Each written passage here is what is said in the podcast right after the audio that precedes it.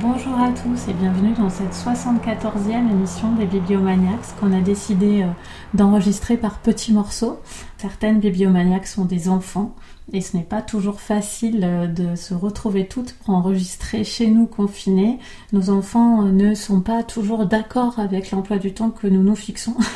Donc nous avons préféré assurer le coup et enregistrer chacune de notre côté d'une part un avis sur chaque livre, d'autre part un coup de cœur. Pour cette semaine, c'est Laure qui donnera son coup de cœur et des réactions éventuelles pour que l'émission soit la plus vivante possible dans ces conditions. On espère en tout cas que la dernière émission vous a plu, l'émission jeunesse. Avec Claire, on la remercie encore de rejoindre les Bibliomaniacs. Et cette semaine, on va parler du regard féminin, une révolution à l'écran, un essai d'Iris Bray dont vous avez peut-être entendu parler parce qu'il a fait pas mal de bruit cet essai euh, qu'elle a écrit euh, en 2020. Vous avez très certainement entendu parler du test de Bechdel comme une manière d'analyser d'un point de vue féministe une œuvre euh, cinématographique ou une série. Et le principe de ce test, c'est de dire que il doit y avoir au moins deux femmes qui sont nommées dans l'œuvre en question et que ces deux femmes doivent parler ensemble au moins à un moment donné, et quand elles parlent ensemble, elles doivent parler de quelque chose qui n'est pas un homme. Et en fait, ce que nous explique Iris Bray, c'est que finalement, ce fameux test de Bechdel, il est peut-être utile, mais très rapidement, on se rend compte qu'il ne suffit pas pour analyser une œuvre euh, de cinéma d'un point de vue féministe. Et elle, ce qu'elle fait dans, ce, dans cet essai, c'est d'analyser, de décortiquer des scènes euh, pour regarder comment est-ce que le film, la série est tourné par quels moyens Est-ce que c'est mis en scène? Quel rôle on donne à la caméra et au regard du réalisateur, au regard du spectateur sur les personnages? Et en fait, toute son analyse va tourner autour de deux concepts euh, le female gaze et le male gaze. Et derrière ces concepts, pour le dire de manière assez simple, il y a euh, l'idée que le regard féminin, ce qui est le female gaze, ce n'est pas un regard euh, qui est féminin parce qu'il est porté par une réalisatrice femme, c'est un regard féminin parce qu'il offre le point de vue d'un personnage féminin, parce qu'il permet de partager l'expérience d'un personnage féminin. Et c'est en fait, à travers son essai, tout cela qu'elle raconte à travers un grand nombre d'exemples et avec beaucoup de pédagogie sur les techniques du cinéma qui sont utilisées et qui ont des fins esthétiques et politiques. La vie de l'or. Alors, euh, à titre personnel, la lecture de l'essai d'Iris Bray a plutôt été une bonne surprise. Euh, bonne surprise au sens où je ne m'attendais pas euh, à apprécier euh, l'ouvrage, vu que je suis quelqu'un qui aime le cinéma, mais je ne suis pas cinéphile, j'ai pas du tout pour habitude de, lire des ouvrages critiques sur la question. Et en fait, même quand je l'ai vu à l'affiche, je dois avouer que de prime abord, j'ai eu un peu peur euh, d'être euh, larguée en fait par les références qu'elle pourrait égrener ou par un potentiel jargon technique. Alors si vous partagez mes craintes, sachez que vous avez tort et, je me trompais parce que c'est Certes, Iris Bray euh, s'adresse à euh, des lecteurs euh, qui aiment le cinéma, qui ont un intérêt pour les questions de féminisme, c'est pas du tout un essai réservé à une élite érudite. Tous les films qu'elle cite, il n'est absolument pas nécessaire de les avoir vus, au sens où elle les résume, elle détaille avec une certaine précision l'essai dont elle se sert pour étayer son argumentaire. Donc vraiment, il n'y a pas besoin de connaître toutes ces références pour pouvoir, euh, pour pouvoir apprécier euh, le livre. Alors, outre euh, l'effort de, de, clarté, moi j'ai trouvé que c'était un essai très facile à lire. Je l'ai lu, je l'ai lu extrêmement rapidement, qui présente un propos assez nuancé sur la question du female gaze. Elle évite, à mon sens, de tomber dans l'écueil d'un côté les méchants réalisateurs blancs qui, qui objectifient les femmes et qui n'en ont un petit peu euh, rien à faire de ce qu'elles ont dans le cerveau, et puis de l'autre, euh, les pauvres petites réalisatrices opprimées. Pas du tout. Pour elle, un homme est tout à fait euh, capable de réaliser un film female gaze, et d'ailleurs, il y a déjà des hommes qui ont fait des films female gaze. elle cite par exemple Titanic de James Cameron. Enfin, elle ne pense pas non plus qu'il faille absolument que tout le monde se mette à faire des films female gaze. on a le droit de prendre du plaisir à regarder des films male gaze. Ce qu'elle regrette par contre, c'est qu'il n'y ait presque que ces regards-là qui soient euh, représentés euh, au cinéma. Et pour elle, et je la rejoins là-dessus, euh, c'est certes à déplorer pour des raisons idéologiques, mais aussi pour des raisons esthétiques. À un moment, avoir toujours le même genre de plan, toujours la même façon de représenter les corps et le point de vue des personnages, c'est aussi un appauvrissement narratif et esthétique pour le cinéma en lui-même. Et donc il faut militer euh, pour des films euh, female gaze parce qu'il faut militer pour la diversité finalement. Donc euh, une lecture agréable qui ne va pas révolutionner ma vie. Je pense que sur les questions du féminisme ou des représentations, j'ai pu lire d'autres essais plus percutants. Mais Iris Bray a vraiment eu le mérite de mettre des mots sur des impressions un, petit peu diffuses que je pouvais avoir. Par exemple, pourquoi un film de Jane Campion euh, ne me fait pas le même effet qu'un James Bond? Alors certes, ça tient, euh, ça tient au scénario, mais à un moment, euh, c'est aussi la façon dont la caméra euh, me présente les personnages, choisit d'embrasser leur point de vue ou au contraire de les tenir à distance. Et je pense qu'elle a enrichi ma façon de regarder les images qui me sont présentées à l'écran. Donc j'ai très envie de vous recommander la lecture de cet essai. Mon seul conseil, si vous n'avez encore jamais rien lu, qui traite de la façon dont euh, le corps des femmes est représenté euh, dans nos sociétés occidentales, c'est de réserver euh, cet essai pour un tout petit peu plus tard et de commencer par des ouvrages plus généralistes qui vont dresser un panorama un petit peu plus global de la situation. Je pense par exemple à Beauté fatale de Mona Cholet qui traite quand même pas mal de ces questions mais qui le mérite ou en tout cas euh, la qualité d'être plus généraliste et un tout petit peu moins spécialisé que, que l'ouvrage d'Iris Bray. La vie d'Amandine. Ce livre, je l'ai vraiment lu comme une leçon de cinéma, un cours magistral presque de cinéma. Je me voyais euh, en salle à écouter Iris Bray parce qu'elle est, il me semble, un professeur à, l'université, professeur de cinéma. Et j'ai trouvé ça passionnant. Euh, passionnant parce qu'en fait, euh, elle ne reste pas euh, juste sur des concepts, elle n'est pas juste théorique. Elle raconte, elle raconte avec beaucoup de détails des scènes de beaucoup, beaucoup de films ou de séries qu'elle décrit pour ceux aussi qui n'ont peut-être pas vu ces films. Et donc, elle les rend vraiment accessibles. Et non seulement elle va les raconter, mais elle elle va aussi expliquer quelles sont les techniques qui sont utilisées par les réalisateurs pour filmer ces scènes et elle explique en quoi ces techniques sont des choix et quelle finalité ces choix ont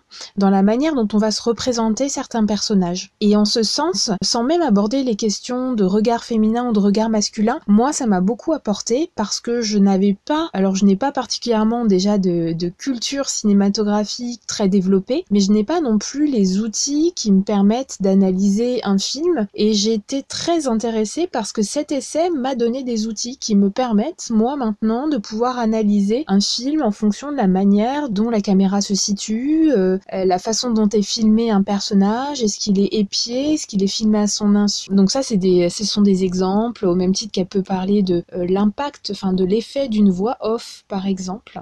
Et, euh, et je, suis je suis vraiment très reconnaissante de m'avoir, en tout cas moi, apporté ces connaissances. Après, au-delà de ça, j'ai j'ai trouvé ce livre passionnant parce qu'il m'a ouvert les yeux sur une réalité du cinéma français mais aussi américain parce qu'elle va puiser ses exemples dans ces deux, euh, ces deux cultures euh, cinématographiques. Des cultures qui sont des cultures patriarcales où la femme est filmée comme un objet de désir euh, et toute la part, tout l'apport du euh, female gaze, c'est justement de faire du personnage féminin un sujet de désir, de partager sa propre expérience à travers les techniques du coup qu'elle nous, nous explique. Euh, et ça m'a vraiment ouvert les yeux sur le cinéma, ça m'a fait peut-être aussi prendre conscience des raisons pour lesquelles parfois certains films ou certaines séries peuvent ne pas me plaire sans que je sache me l'expliquer ou peuvent peut-être aussi me mettre mal à l'aise et, euh, Et je, lui en suis vraiment, vraiment reconnaissante de m'avoir apporté tout ça. Ça m'a aussi rendue très curieuse du cinéma. J'ai noté plein de titres de films ou de séries que j'ai maintenant envie de découvrir ou de redécouvrir grâce à elle. Euh, donc merci beaucoup. Et euh, vraiment, lisez cet essai. Peut-être que euh, vous trouverez certains exemples euh, un petit peu longs. moi, ça a été parfois mon cas.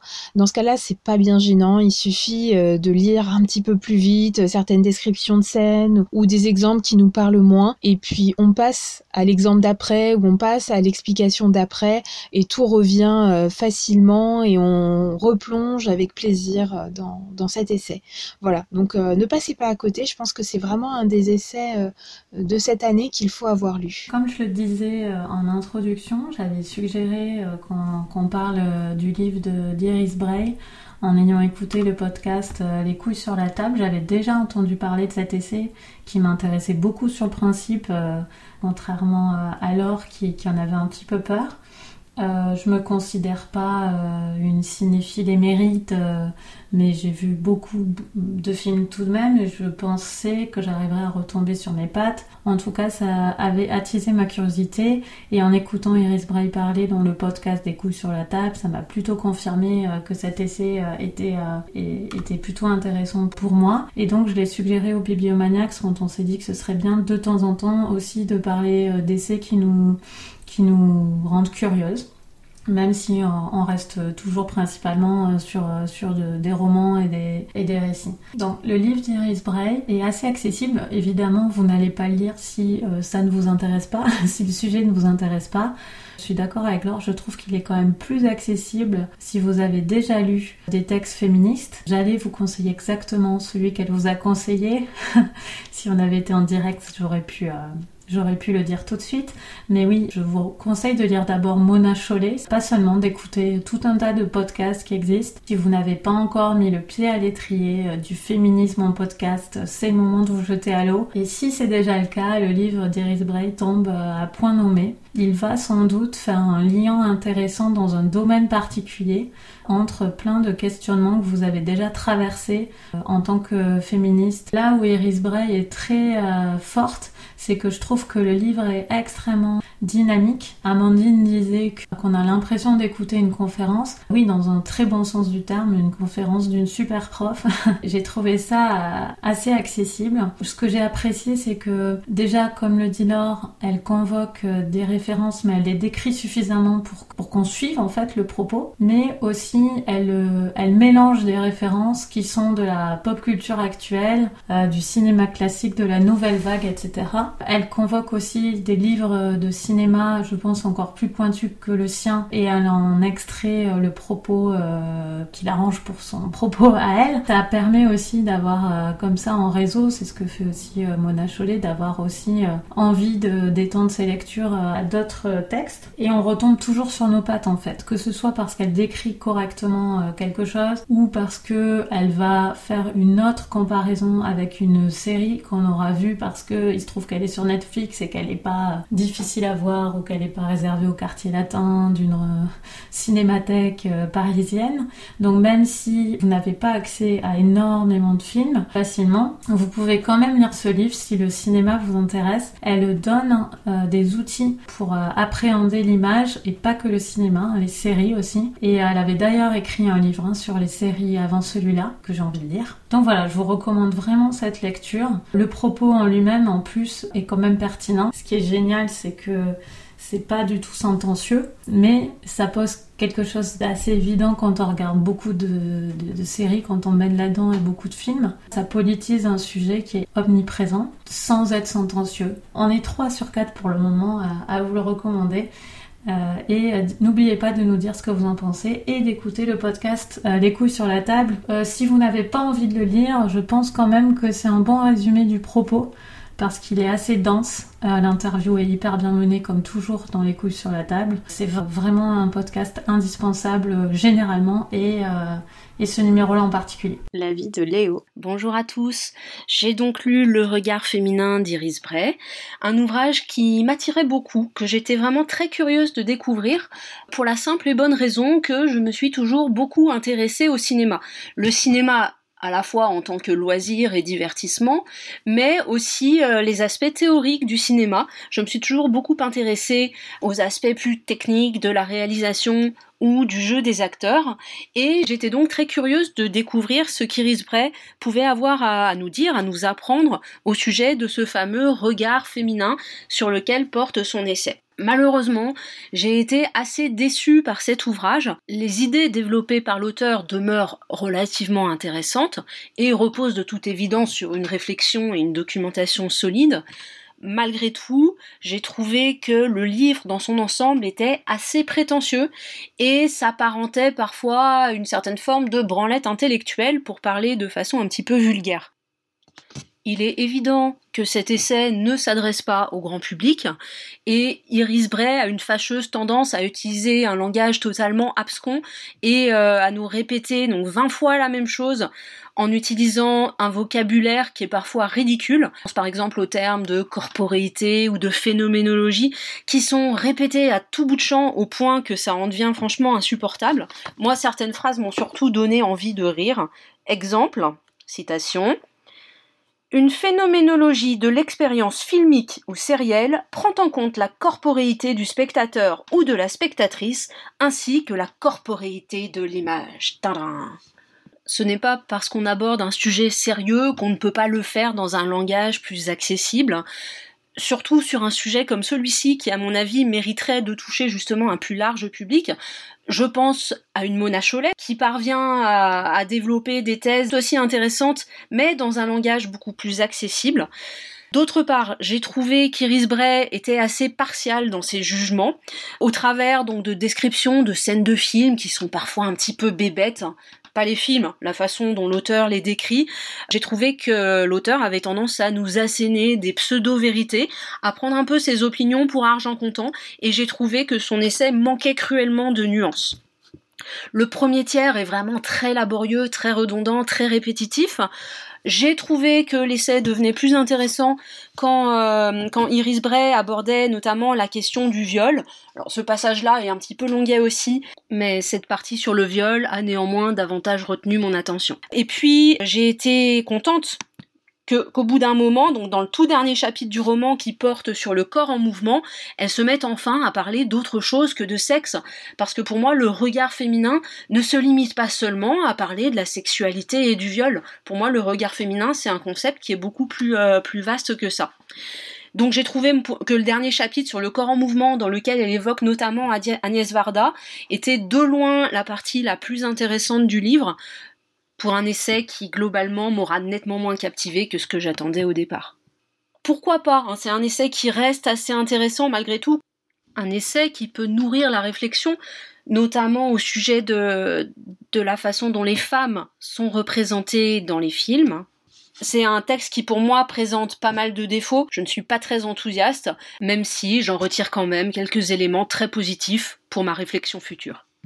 Je voulais juste réagir, c'est Coralie, je voulais juste réagir à l'intervention de Léo euh, avant de monter l'émission et dire que je partageais euh, l'idée euh, tout de même que peut-être le livre n'était pas super bien équilibré au niveau du propos parce que je me suis aussi fait la réflexion qu'elle s'est faite tout en aimant beaucoup le livre, qu'elle parlait peut-être trop de sexualité et du corps alors que le regard féminin englobe énormément de choses. Après, pour le langage, c'est un langage auquel en fait je me suis un peu habituée en lisant certains articles et euh, en écoutant pas mal de podcasts. Donc euh, je suis quand même retombée sur mes pattes, mais c'est vrai qu'il y a ce langage-là. Euh, les citations sont évidemment réelles. après, ces mots ont un sens et quand on écoute, quand on est déjà habitué à ce genre de texte, j'ai pas trouvé que c'était c'était illisible du tout de ce côté-là. Et ça m'a pas fait rire, même si c'est clairement un langage qui n'est pas euh, celui de Mona Chollet, ça c'est sûr. Euh, mais voilà, donc je me suis aussi fait ces réflexions euh, tout, en, tout en ayant un avis beaucoup plus positif que celui de Léo. Et donc on passe au coup de cœur de Laure. Mon coup de cœur ce mois-ci, c'est un roman de André Assiman, Les variations sentimentales un auteur que j'ai un peu euh, découvert avec euh, ce roman. J'avais euh, jamais rien lu de lui, même si je sais que plusieurs, plusieurs films ont été adaptés de ses œuvres. Les variations sentimentales, c'est clairement pas son plus connu. c'est un livre un petit peu particulier qui est construit en fait comme une série d'histoires qu'on peut tout à fait lire indépendamment les unes des autres, mais qui ont un point commun. il s'agit dans toutes de raconter une expérience amoureuse qui est vécue par euh, le même narrateur, mais à différents, âges euh, de sa vie. Alors moi, mon conseil, c'est que si vous n'avez pas beaucoup de temps et que vous ne voulez euh, en lire qu'une seule, c'est sur la première qu'il faut se jeter. C'est vraiment une histoire d'une incroyable sensualité et, d'une grande délicatesse. Donc dans, ce chapitre inaugural, le, narrateur euh, raconte comment, euh, à l'âge de, 12 ans, il est euh, tombé éperdument amoureux du menuisier que ses parents avaient engagé dans leur maison de vacances pour réparer un vieux secrétaire. Et donc cet adolescent qui ne connaît pas son euh, son propre corps, euh, qui euh, ne sait pas ce que c'est que le désir, va passer plusieurs semaines à regarder cet homme travailler, à essayer d'interpréter ses regards, ses gestes, et, il est et il est totalement submergé par toutes les toutes les émotions, euh, toutes les sensations qu'il éprouve. Et euh, André Assiman euh, rend ça avec une, une justesse, enfin, juste incroyable. C'est un roman remarquablement visuel. Il y a tellement de scènes qui se sont imprimées dans ma rétine pour, je pense, bah, bah, des années quoi. Enfin, il y a des moments, on, on, est là, on est avec lui euh, dans cet atelier et, et, on le voit en train de regarder ce menuisier euh, magnifique. Il y a des moments, on a l'impression qu'on pourrait qu'on pourrait toucher sa peau avec lui. On, on respire toutes les odeurs euh, du bois, des produits qu'il utilise dans son atelier. Enfin, tous nos sens vivent avec lui et c'est ça donne une espèce d'expérience de lecture un, peu totale qui est, euh, enfin pour ma part, qui est assez rare euh, en littérature. Donc vraiment, euh, premier chapitre, absolument extraordinaire et allez-y parce que, il faut lire au moins une fois dans sa vie quelque chose, enfin un objet littéraire tel que celui-ci.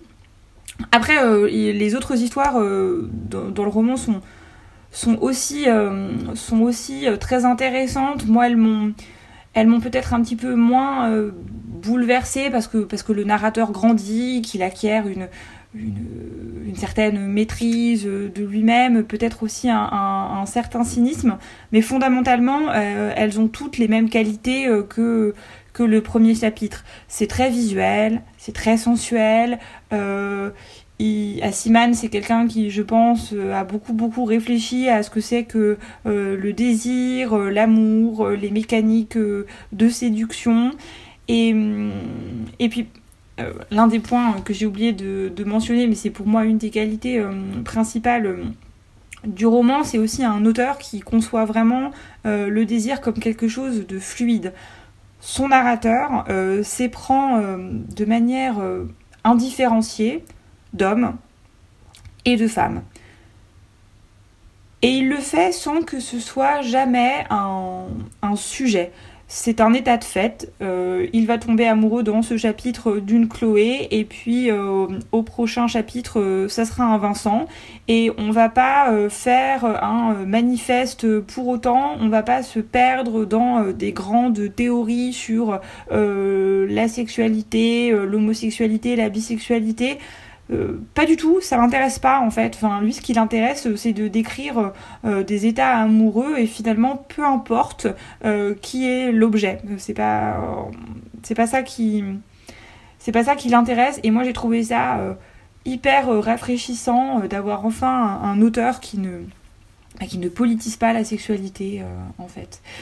Donc voilà, les, variations euh, sentimentales, je trouve que c'est un, roman euh, très réussi, euh, qui, a, qui arrive à trouver un, équilibre très, très fin entre la description assez réaliste enfin, de relations amoureuses qui sont pas toujours très morales, qui ont plein de qui sont faites de petites bassesses, de petits euh, accommodements avec le réel qui, qui sont pas toujours euh, très reluisants. Enfin, c'est vraiment un roman qui, pour moi, ne tombe jamais euh, dans la mièvrerie, mais qui, pour autant, enfin, arrive à, à rester très, enfin, très poétique. Enfin, voilà, c'est vraiment le mot que j'ai envie d'utiliser. Et puis, et puis sensuel. Enfin, voilà, ces histoires d'amour, elles sont, elles sont juste belles, en fait. Merci à tous et à toutes pour votre écoute. On a parlé de laisser le regard féminin une révolution à l'écran d'Iris Bray aux éditions de l'Olivier. Et on se retrouve la semaine prochaine pour discuter de Dans la prison en flammes de Ryan Chapman. On vous souhaite une bonne semaine de lecture. À bientôt.